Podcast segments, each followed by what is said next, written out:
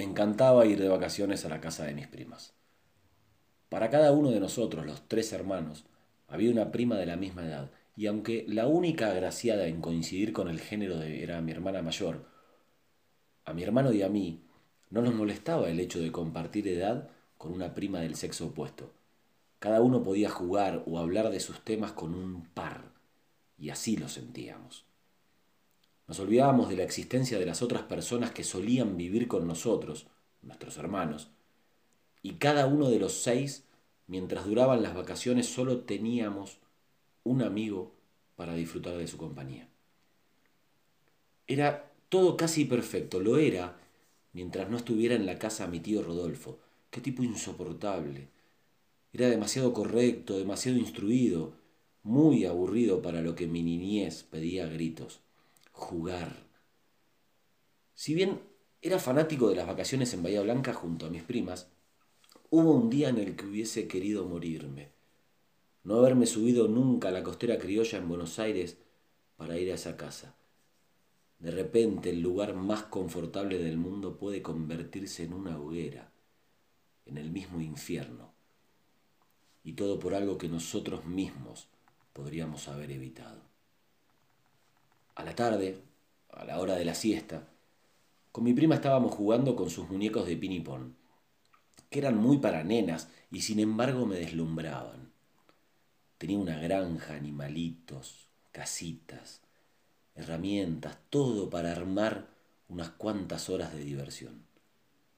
Pero se ve que esa tarde estábamos aburridos de hacer siempre lo mismo. La consola de videojuegos Edu Games ya la habíamos quemado sin querer hacía algunos días, y ahí pasó lo que jamás tendría que haber pasado.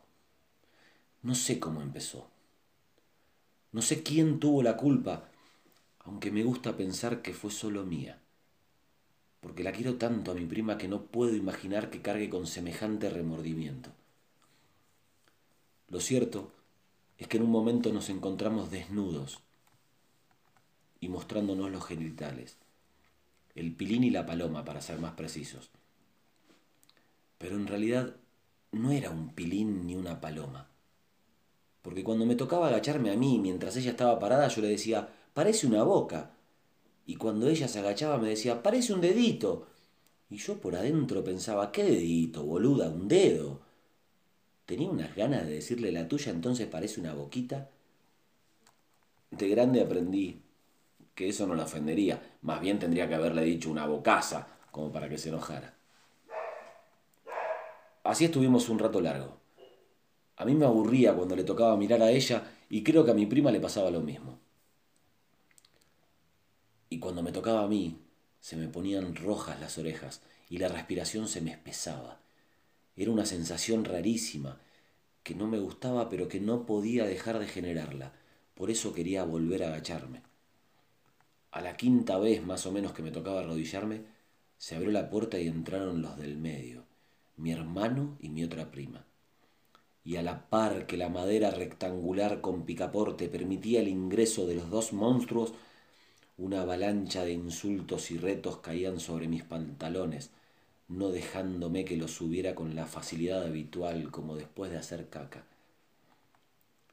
Ni bien pudimos salimos despavoridos de la habitación, y en cuanto pude esquivar a mi prima del medio, ella me gritó al oído, Cuando venga el tío los va a matar. La tortura del reloj del comedor comiéndose los minutos y las horas sin que se me ocurriera nada para excusarme fue letal. No supe, no pude aprovechar las cuatro horas que separaban al hecho delictivo con la llegada de mi tío. Llegó nos sentamos a cenar y así como si nada, antes de empezar a comer, con mi abuela en la mesa, nosotros seis, más mi tía y el tío devenido en juez, mi prima del medio le dijo, hoy estos dos degenerados se encerraron en la pieza desnudos y se viraban de muy cerca el pito y la paloma. Hasta ese momento, nunca, juro que nunca había escuchado un reto tan humillante. Tan de gente grande contra un par de criaturas totalmente desubicadas y maleducadas. Contra un par de primos, nene y nena, que no sabían que estaban haciendo las cosas mal. Un reto que sirvió de castigo eterno. Esos retos que dan vergüenza para quien lo está escuchando y no tiene nada que ver. Así nos sentimos mi prima y yo, mientras mi tío continuaba reprochándole a mi otra prima y a mi hermano. Son criaturas, se están conociendo. ¿Cómo los van a retar, estúpidos? Enséñenles ustedes, si se creen tan grandes, o si no, vengan y me preguntan a mí. Después nos agarró cada uno de nosotros los supuestos degenerados y nos explicó en nuestro lenguaje infantil más o menos de qué se trataba eso que tenían los nenes y las nenas entre las piernas para hacer pis. El ogro, el aburrido, el demasiado instruido, una vez más me dejó algo para siempre y no pude devolvérselo porque se fue demasiado rápido y yo no estaba en edad para devolver.